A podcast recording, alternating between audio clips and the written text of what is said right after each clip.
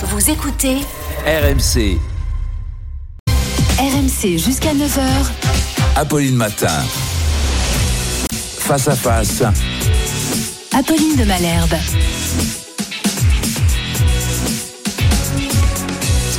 8h33 sur RMC et BFM TV. Bonjour Dominique Schelcher. Bonjour Apolline de Malherbe. Merci de répondre à mes questions et surtout de nous éclairer un peu ce matin sur ce qu'on va pouvoir mettre ou pas mettre dans nos caddies dans les semaines qui viennent et notamment aussi pour euh, Noël, les changements de comportement. Vous êtes aux, aux avant-postes de la vie quotidienne des Français puisque vous êtes le président de Système U, les magasins U. Vous êtes d'ailleurs vous-même directeur d'un super U en Alsace, à Fessenheim. Les prix qui vont continuer à monter, d'abord de manière globale, on parle d'une inflation qui se poursuit. Est-ce que c'est ce que vous constatez Oui, on le, on le constate et je dirais malheureusement. Je vous rappelle que jusqu'à présent, le 12,2 d'in- d'inflation qu'on a dans l'alimentaire est le résultat de la hausse des matières premières, particulièrement agricoles. C'est le résultat des discussions de cette année. Les discussions qui ont repris à partir du 1er décembre avec nos fournisseurs, avec les industriels, euh, ils viennent nous voir avec des demandes de hausse liées au prix de l'énergie qui bouge au 1er janvier prochain. Et donc, il est à craindre, à l'issue de ces discussions, que les prix continuent euh, sensiblement encore à augmenter en 2023. Je rappelle que c'est un triangle. hein. Il y a les agriculteurs, il y a euh, les industriels qui transforment euh, les données les denrées premières, et puis il y a vous, les distributeurs. Dominique Schelcher, quand vous dites que ça va continuer à augmenter, est-ce qu'on peut regarder euh, précisément, c'est-à-dire rayon par rayon, si je puis dire? On est là avec notre caddie. Les rayons frais sont ceux qui augmentent le plus encore aujourd'hui? Les rayons frais sont ceux qui ont le plus augmenté dans l'année. Pourquoi? Parce qu'il y a beaucoup de matières premières agricoles, le lait, euh, les céréales, pour nourrir les animaux, derrière le jambon, par exemple. Et euh, l'année prochaine, ce sera pareil. Produire un produit frais, il faut du gaz, il faut de l'électricité. Et donc, dans cette chaîne agroalimentaire, le prix de l'énergie va peser euh, très lourdement. Et d'ailleurs, moi, je suis préoccupé. J'avais été d'ailleurs un des premiers euh, à Ici même, alerter hein, je m'en ici même, euh, à la fin du mois d'août, tout de suite, sur la question de l'électricité sur la question de l'électricité parce que je voyais venir le sujet. Dans la, encore une fois, dans cette chaîne agroalimentaire, l'énergie est extrêmement présente. Elle va peser, elle va compter, et, et, et je crains, je crains que ça puisse mettre en difficulté certaines entreprises dans les prochains temps. Quelles entreprises? C'est-à-dire, est-ce que, en fait, face à vous, vous avez des très gros industriels, hein, en gros euh, Nestlé, Mars, qui sont des énormes fournisseurs de vos rayons, et puis vous avez euh, des euh, des euh, des industriels de taille plus modeste, voire, mi- voire même artisanale, locale, parfois pour les, les super U. Est-ce que c'est eux qui souffrent le plus aujourd'hui? C'est bien sûr les PME. Les biscuiteries, les les- biscuiteries, les charcutiers par exemple. Et c'est pour ces PME-là que j'ai alerté dès la fin du mois d'août. Les grands, je les rencontre aussi et ils me disent, nous, on va pouvoir le digérer, on va pouvoir absorber cette hausse. Mais on rentre dans une période de choix, de, de choix pour tout le monde. Il y a une grande de choix? De choix. choisit quoi On choisit quoi? De continuer à produire ou pas. Par exemple, il y a une grande entreprise s'appelle Cofigeo. C'est William Sorin Garbit qui a décidé de mettre à l'arrêt pendant quelque temps ses usines parce que ça, je crois que sa facture d'électricité, c'était fois produire. 10. Absolument. Un exemple de choix. Autre exemple de choix. Nous-mêmes avons décidé chez U, pour la fabrication de notre marque U, de suspendre la production de certains produits dont le prix devenait trop élevé et dont on pense qu'on ne les vendrait plus en, magasin le pois chiche, certains champignons par exemple. Mais ce n'est que le début. Et un autre fournisseur plus petit, une PME française, nous a écrit, voilà messieurs de U, dans six mois, je ne vous livrerai plus ce produit parce qu'il me coûte trop cher à produire, je me concentre sur d'autres produits.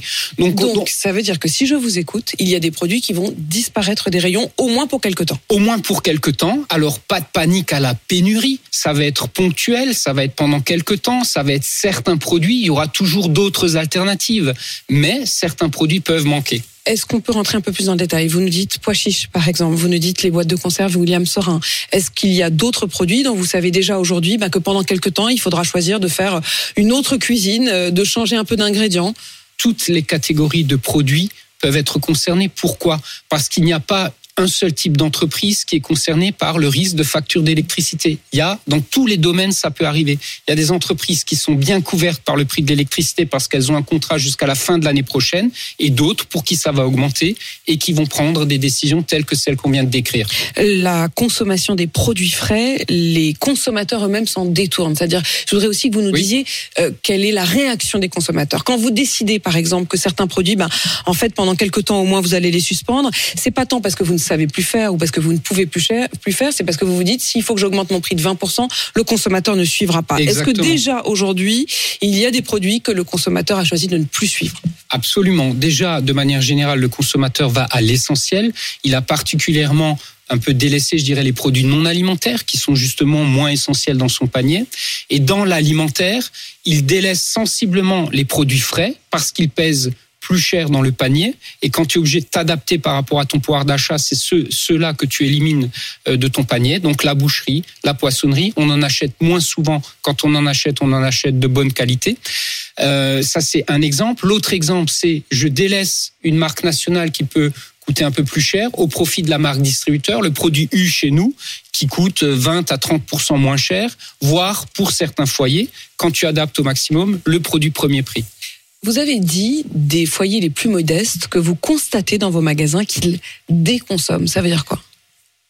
Ils sont environ 16% euh, de gens vraiment en tension qui sont vraiment obligés à chaque course de calculer. Et ça je peux vous dire euh, c'est pas facile quand tu es obligé de calculer exactement à l'euro près. Il y a à peu près 40% de français qui à la fin du mois sont à l'euro près. Il faut il faut il faut s'en rappeler.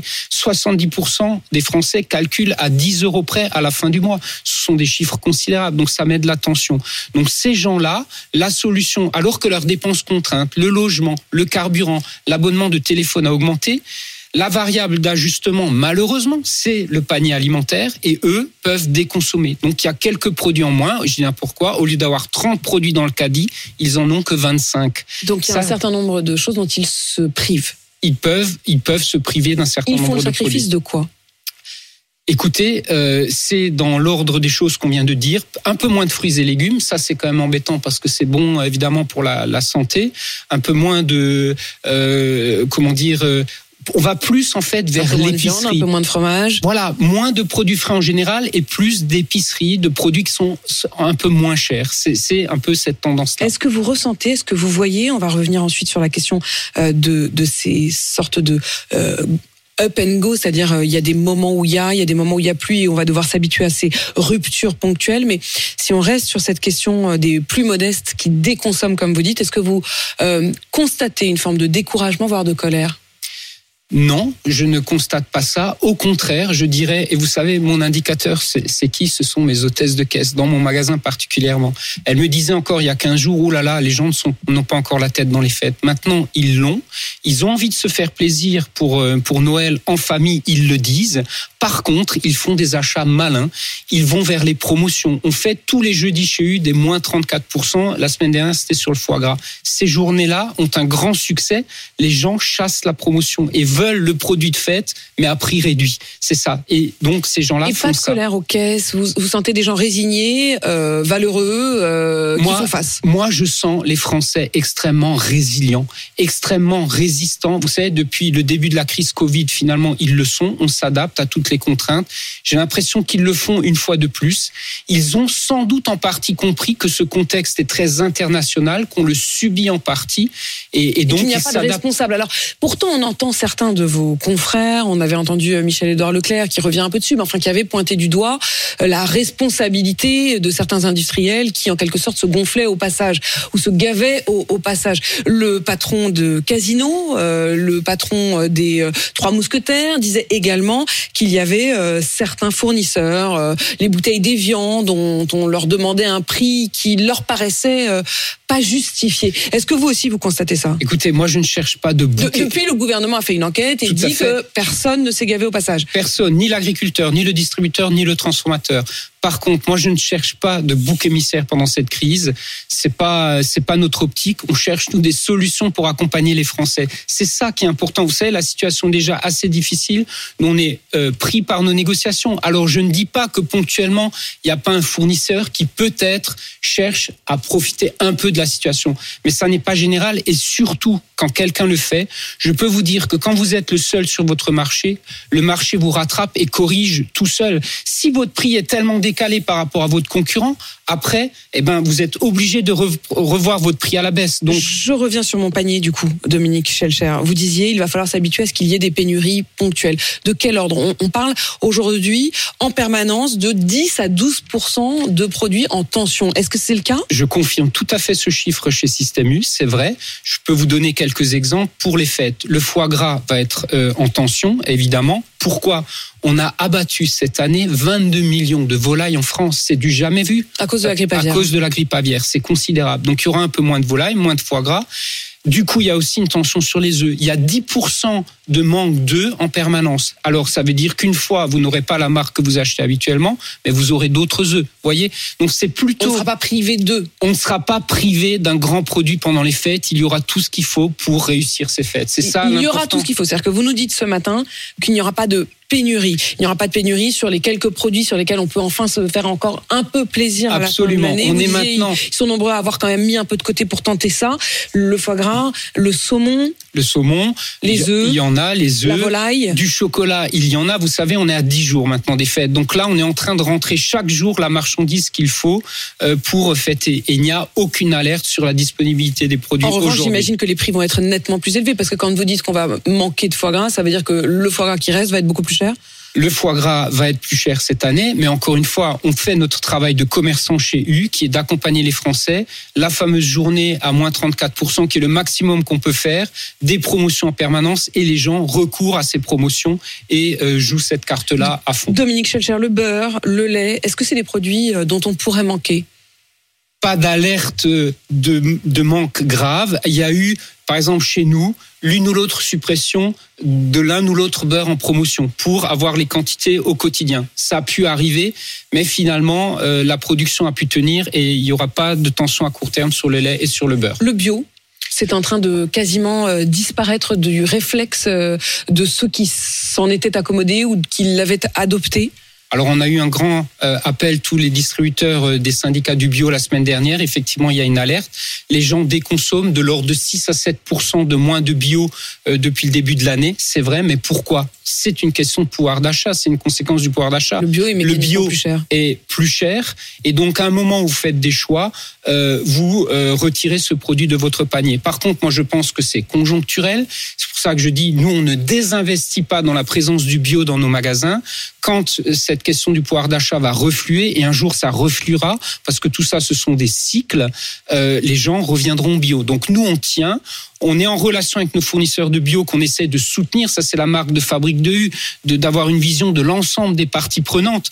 Euh, Quand ils vendent moins de lait, par exemple, les producteurs, je pense au président de Biolait euh, qu'on accompagne depuis 10 ans, on se rencontre cette semaine pour trouver des solutions d'écoulement de leurs produits et de continuer à valoriser leur production. C'est-à-dire qu'à un moment, vous allez vendre euh, à perte, mais parce que vous vous dites il faut quand même écouler son lait? Voilà, on va, on va quand même prendre les quantités sur lesquelles on s'est engagé. On va les mettre plus souvent en promotion aussi pour continuer à les vendre. C'est un rendez-vous par mois chez U.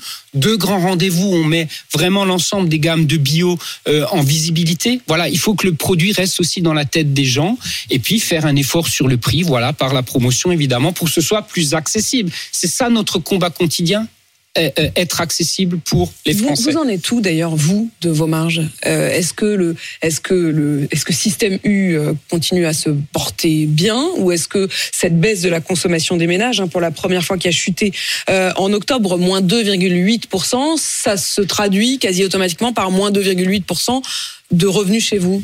Il y a une tension sur les marges cette année parce qu'on a fait plein d'efforts, on a pris sur nos marges pour continuer à rendre les produits accessibles. Je vous prends un exemple, les pâtes. Si on avait répercuté la totalité des hausses de- demandées par les fournisseurs, les pâtes seraient encore bien plus chères alors qu'elles ont fortement augmenté. Donc on a réduit nos marges pour euh, les rendre accessibles. Donc oui, il y a une tension, mais pas d'alerte. On va le, on va le digérer bien évidemment cette année. Notre objectif est de continuer à faire de Super U l'enseigne de supermarché, je dis bien de supermarché, la moins chère de France. C'est ça notre objectif pour accompagner les Français. Quand vous dites de supermarché, De supermarché. euh, il faut préciser les choses. C'est quel Parce qu'en fait, on s'y perd un peu entre les super, les hyper. Vous, vous ciblez vraiment le supermarché. Le, le supermarché, celui qui, sur le toit chez nous, a Super U et, et- et non pas Hyper U. Hyper U est, est deuxième, Super U est premier en prix sur son marché. Quand vous dites on va continuer à investir, ça veut dire investir quoi? Ça veut dire avoir plus de magasins, ouvrir de nouveaux magasins? Ça veut dire euh, en recruter?